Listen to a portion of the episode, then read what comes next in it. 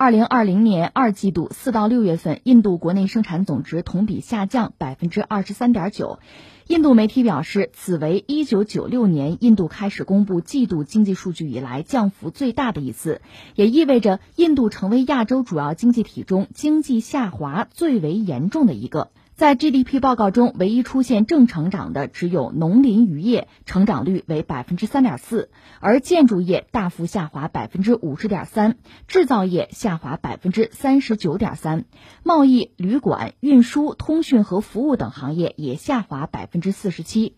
印度财政部首席经济顾问克里希纳姆特西表示，这个数据符合印度在四到六月这个季度一直处在疫情封锁之下的现实情况，绝大多数经济活动都被限制了，所以这个 GDP 的数据符合预期。在国大党执政时担任财政部长的印度国会上院议员齐丹巴兰批评莫迪政府。他表示，印度因为莫迪轻率与漠不关心的态度付出沉重代价，并且指出这是一场经济悲剧。根据约翰霍普金斯大学的最新统计数据，截止到北京时间九月一号九点二十八分，印度新型冠状病毒累计感染人数超过三百六十二万人，死亡人数达到六点四万人。印度取代美国成为全球疫情的新震中。据悉，日前印度创下全球单日新增病例的世界纪录。西方医学专家认为，印度的疫情已经进入到了失控阶段，将给这个国家造成持续的破坏和损失。有一句话说得好，叫“搬起石头砸了自己的脚”。为什么这么说呢？我也注意到，除了疫情的原因，还有很多媒体把原因归咎于印度的一项政策。在五月份，为了挽救经济，印度总理莫迪曾经宣布过一个特别经济计划，一个号称二十兆卢比的啊印度自力更生特别经济计划。他希望通过政策松绑还有优惠，来吸引更多的外国直接投资来投入到制造业。尤其是国防还有电子业，让印度不再依赖外国进口，甚至要取代中国成为全球的制造工厂。其实各界一直都在关注这个政策能不能够带来成效。比方说在电信行业，今年的六月份，印度政府就直接下文啊，决定让印度的国营电信公司拒绝采购所有中国华为还有中兴的电信设备，先希希望运营商能够多采购本土公司的电信设备。一句话就是鼓励国产，但是有一个数据不能不说，据说印度的电信市场价值是在一点二万亿卢比，和人民币一千一百多亿元，咱们中国厂商的份额大概只占了四分之一，那大多数的份额其实还是掌握在欧洲的爱立信啊、诺基亚，还有韩国的三星公司，掌握在他们手里边。客观上也很理解，印度的意思就是我抵制了你中国的公司，那样的话不就便宜了爱立信啊，便宜了诺基亚，便宜了三星了吗？他们就会感谢我印度政府帮他们赶走了这么强有力的竞争对手，但是接下来的事儿让印度措手不及。就在他这项命令刚刚实施不久，八月五号，诺基亚公司就直接对印度国营电信公司发出了一项警告：如果他们不支付欠下的一点二亿美元的费用，就停止对印度提供技术服务。那诺基亚发出的威胁，它意味着什么呢？诺基亚是印度国营电信公司最重要的设备制造商。它控制了印度国营电信超过百分之四十的网络设备。如果诺基亚停止对在印度的网络设备提供技术服务，一旦时间太长了，网络隐患就会不断的积压，印度的国营电信公司就会直接丧失跟其他公司的竞争优势，让这家百年的印度国企走上破产的道路。关键，他现在连四 G 业务都还没有呢。其实，诺基亚也是被印度国营电信啊欠钱不还，逼得给没办法了。如果说是华为，如果说是中兴这样的企业，不但有实力，而且对这一亿多美元的现金流并不是特别急需，说不定看中印度啊还没有开发，还有它未来非常有前景的市场，还会允许印度国营电信公司在危机期间你暂时先欠着，后边慢慢还。但是对于诺基亚而言，他们今年上半年利润总共也就一亿多美元，折合人民币七亿多。咱们的华为呢，上半年的净利润是四百一十七亿。所以，以诺基亚现在所处的困局，它完全会因为这一点二亿美元导致公司揭不开锅，从而放弃继续维护和投资建设在印度的网络设备。值得一提的是，印度国营电信公司它不仅欠了诺基亚啊一点二亿美元，欠咱们中兴的钱也不少，一点三亿美元。它不是不想还，是真的没钱。印度国营电信公司，它是成立于19世纪的英国殖民时代，1850年就在印度建设了一条电报线路，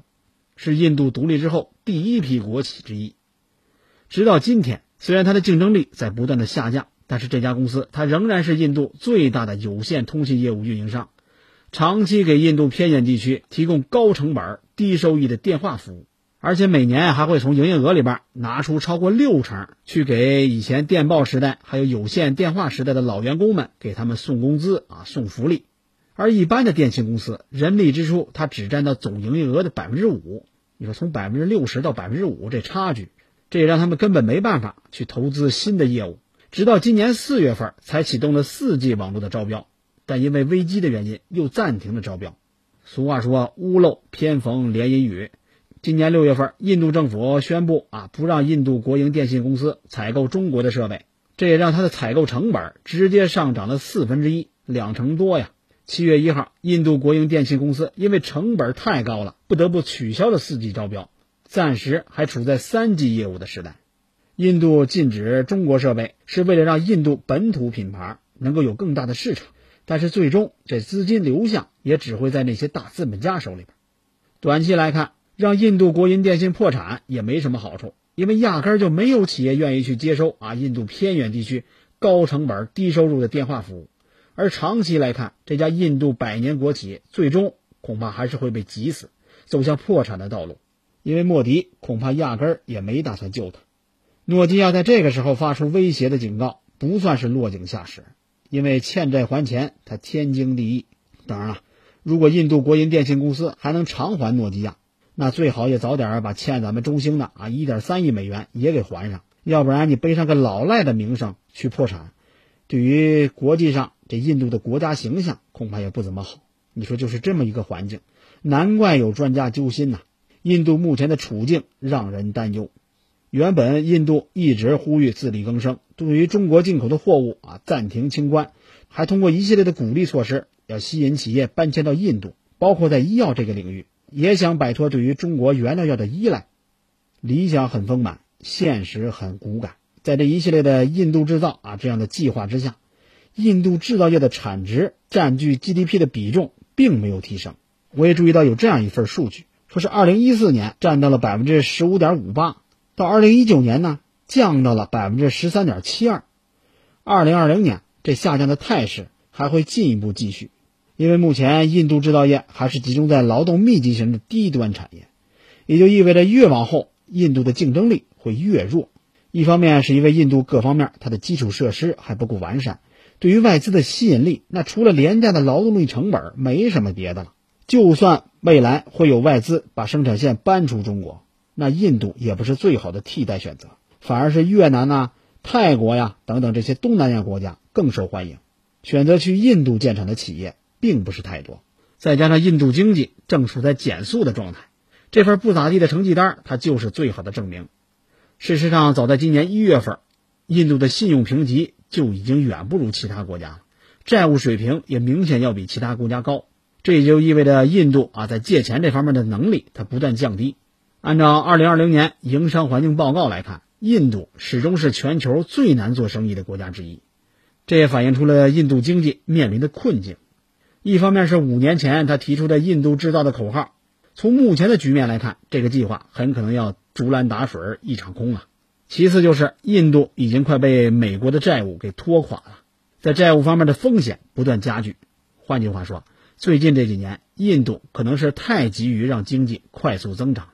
咱们中国有句老话：“心急吃不了热豆腐。”想要追赶中国，目前来看难以实现，因为连印度居民都看不上本国的产品。大部分印度人其实是离不开中国制造的，而所谓的印度制造，其实也不过是通过拼凑来实现，把并不是本国产的一些东西啊拼凑在一起，喊出什么印度制造，喊出这样的口号，其实是在自欺欺人。目前印度的供应链它正在重新配置，那这也造成了印度对于中国的供应链更加依赖。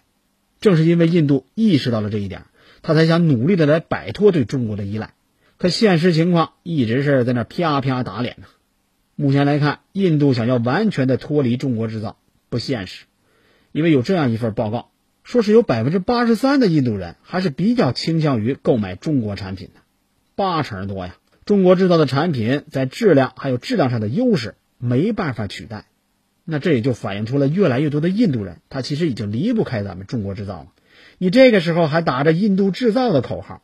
其实没什么太大的意义。原本是想鼓励印度发展本国的制造业，这确实是个好事不过在没有基础设施支撑的前提下，这好事变成了坏事恐怕连印度他自个儿也没有想到吧。